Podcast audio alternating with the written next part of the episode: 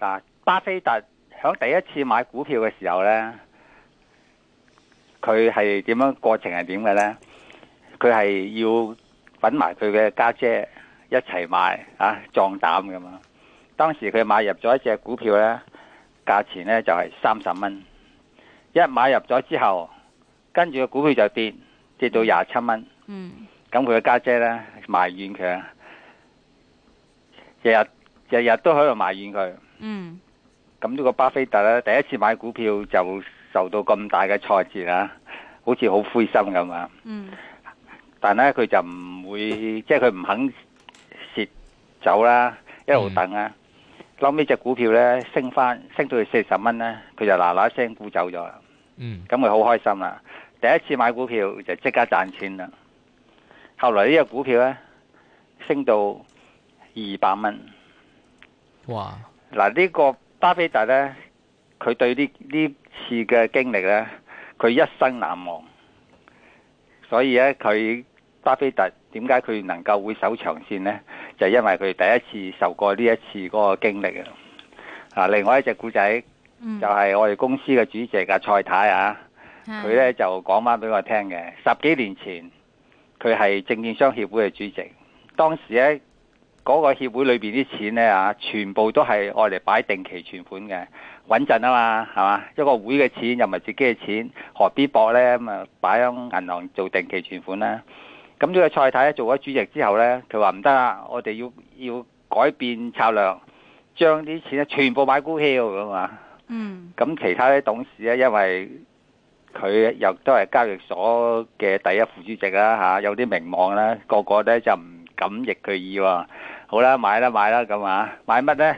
蔡咗話買交易所咁啊，三百八咁嘛，嗯，當時係十六蚊。哇，好開心哦！我現在覺得好興奮哦！今天爆料二百七十六塊四，哎，咩啊？咁咁佢買交港所交所哇，當時，OK 十六蚊啊，嗱恭喜晒，恭喜晒，而家你就開心喎嚇。啊嗯當時咧就有人係不滿嘅喎，對對對對，佢話當然點解要？買三百八啊咁樣？嗯，上市又冇幾耐，梗係買匯豐啦、股王啊嘛，咁啊，嗯好啦，但係咧，阿蔡太係堅持十六十十六蚊買嗰只三八八啦嚇，嗯好啦，如果佢將啲錢買只，聽人哋講買只股王五號仔，到現在咧都係蝕本嘅，哦，是，仍然都係蝕蝕嘅。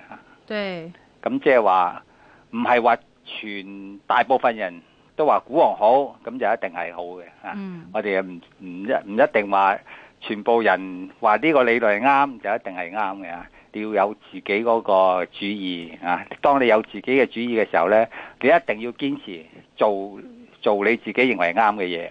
嗯好，故事講完啦，你究竟呢樣古仔有乜嘢啟示呢？啊？自己領悟一番啊！有嗯，OK。有咩問題你問啦，而家。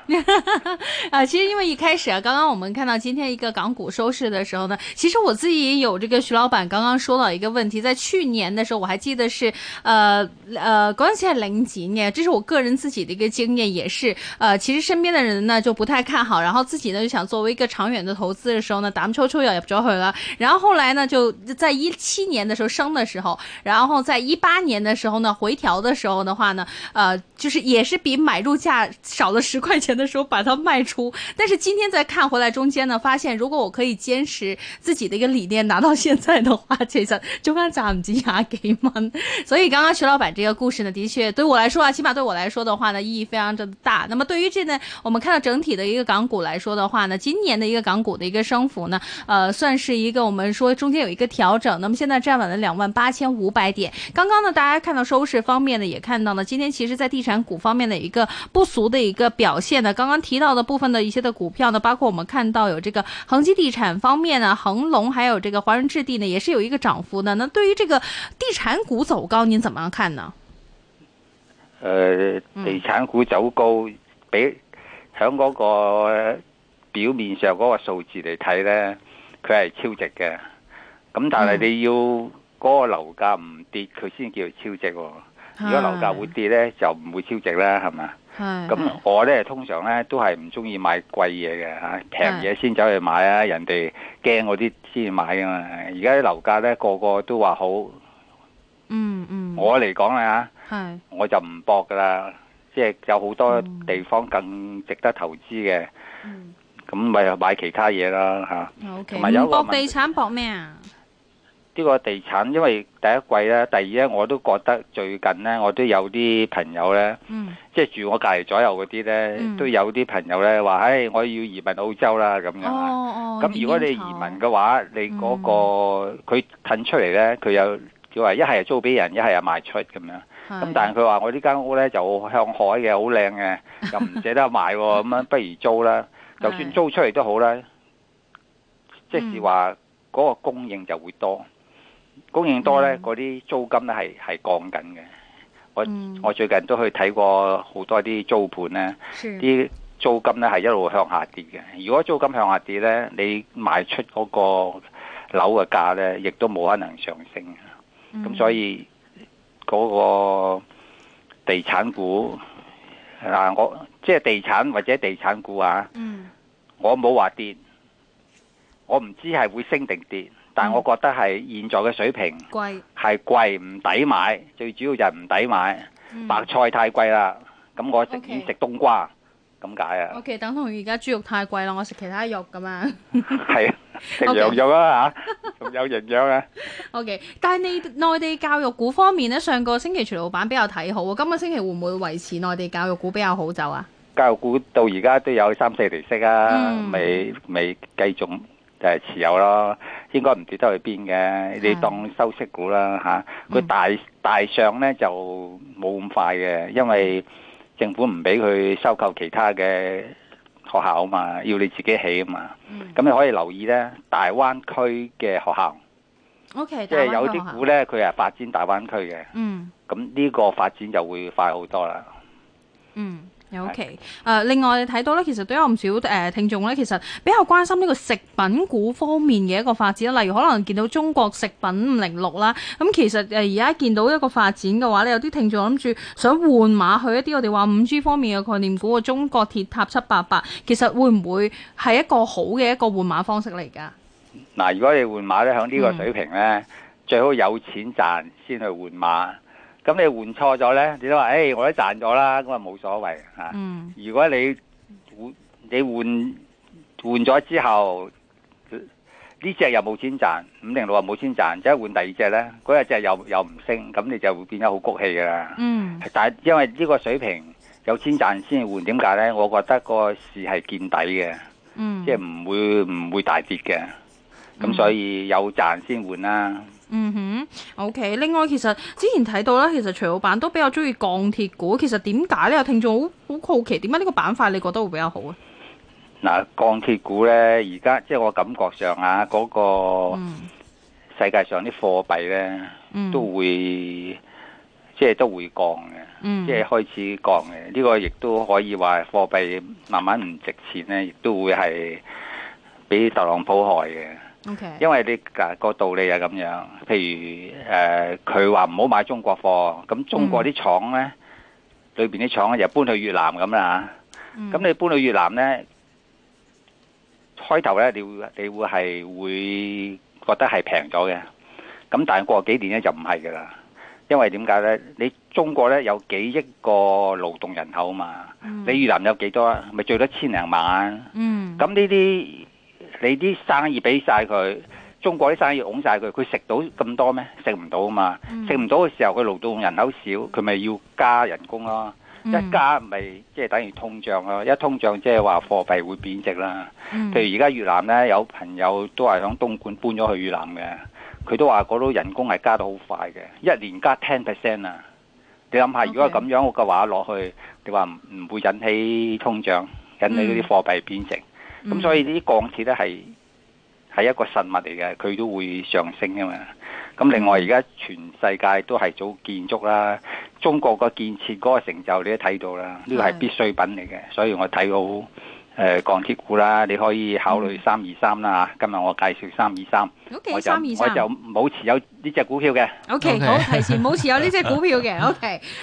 另外睇下其實有關於銀行股方面咧，今日有幾個聽嗯眾其實都關心銀行股未來嘅走勢，最主要其實都係睇翻而家因為一個息差減少，會唔會需要換馬咧？其實你你睇下揸乜嘢銀行股喎係嘛，OK，如果係中國你啊銀行咧，嗱，中國銀行都係啦。嗯你有賺你可以換啦嗯，冇賺就仍然 hold 住啦， ，OK，就唔使話蝕本出貨嘅。嗯啊，咁你譬如銀行股，我係最睇好，以前講過啦，啊招行啦，係咁。呢啲都係跑贏大市啊，咁呢啲就更加唔使換啦，係嘛嗯？你都係賺緊錢嘅，即係賺緊錢咧，呢啲好股咧，你就 let your profit run，唔需要放嘅。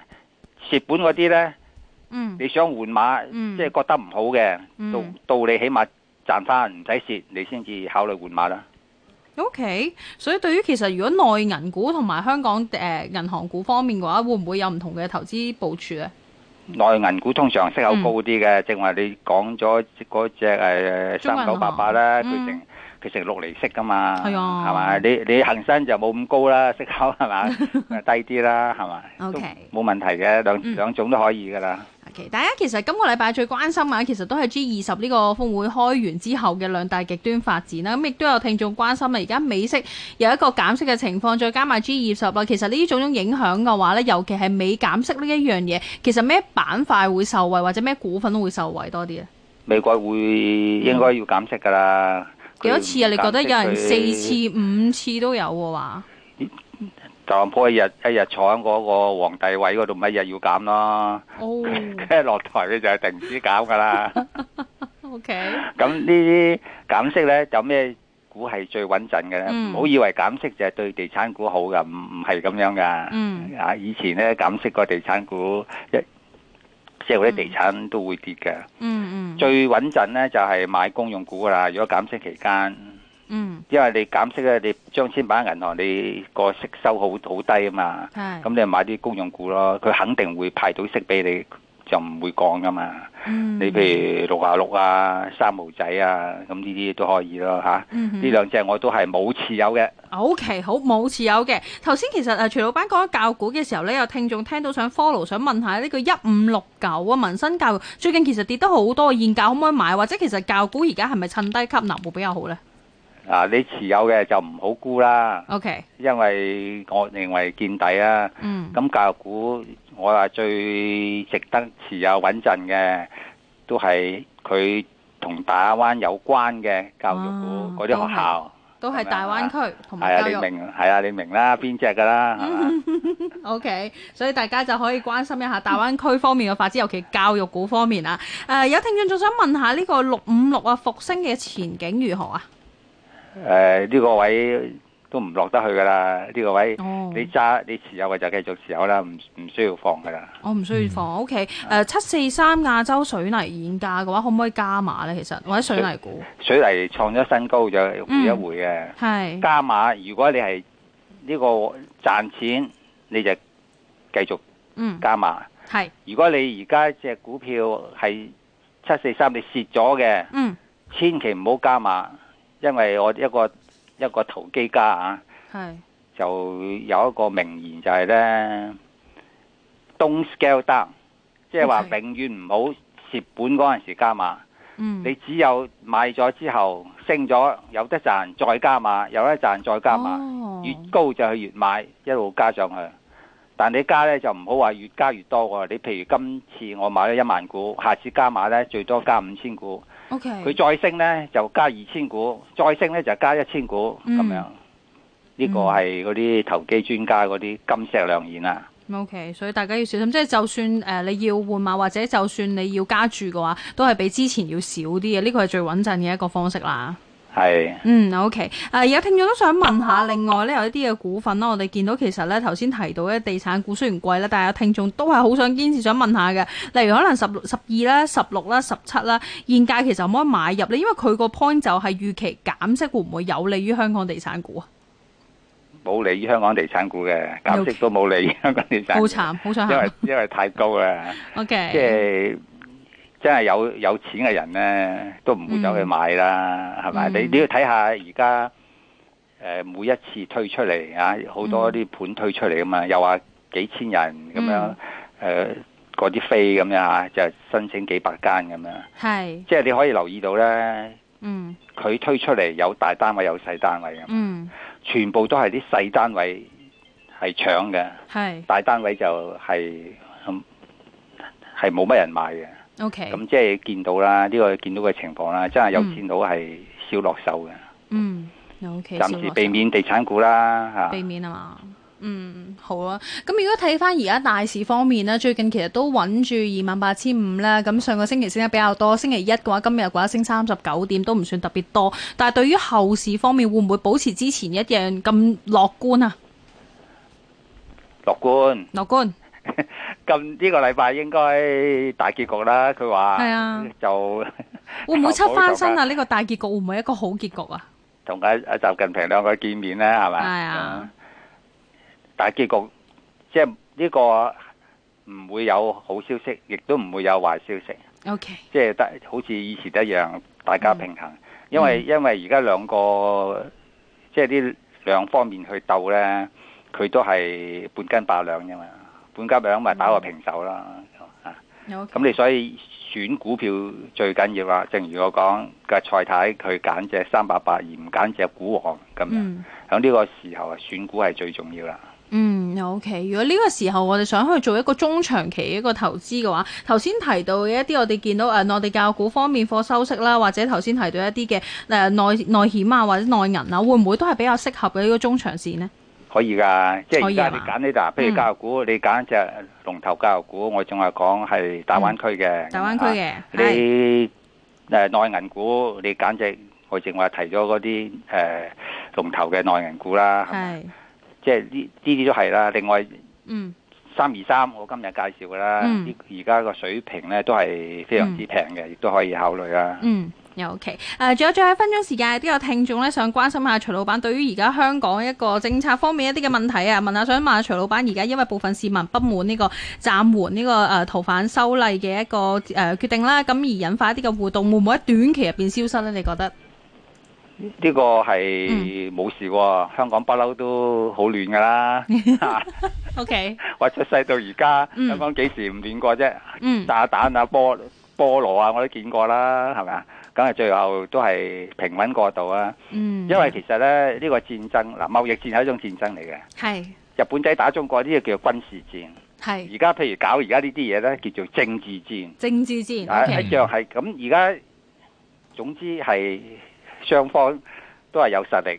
咁你中國而家一路進步緊嘛，你可以睇到係進展係最快嘅，全世界嚟講呢個係實事實嚟噶嘛。 O K，咁所以啊冇唔該晒事㗎徐老闆。O、k 政治戰我哋要加油和平啊，拜拜。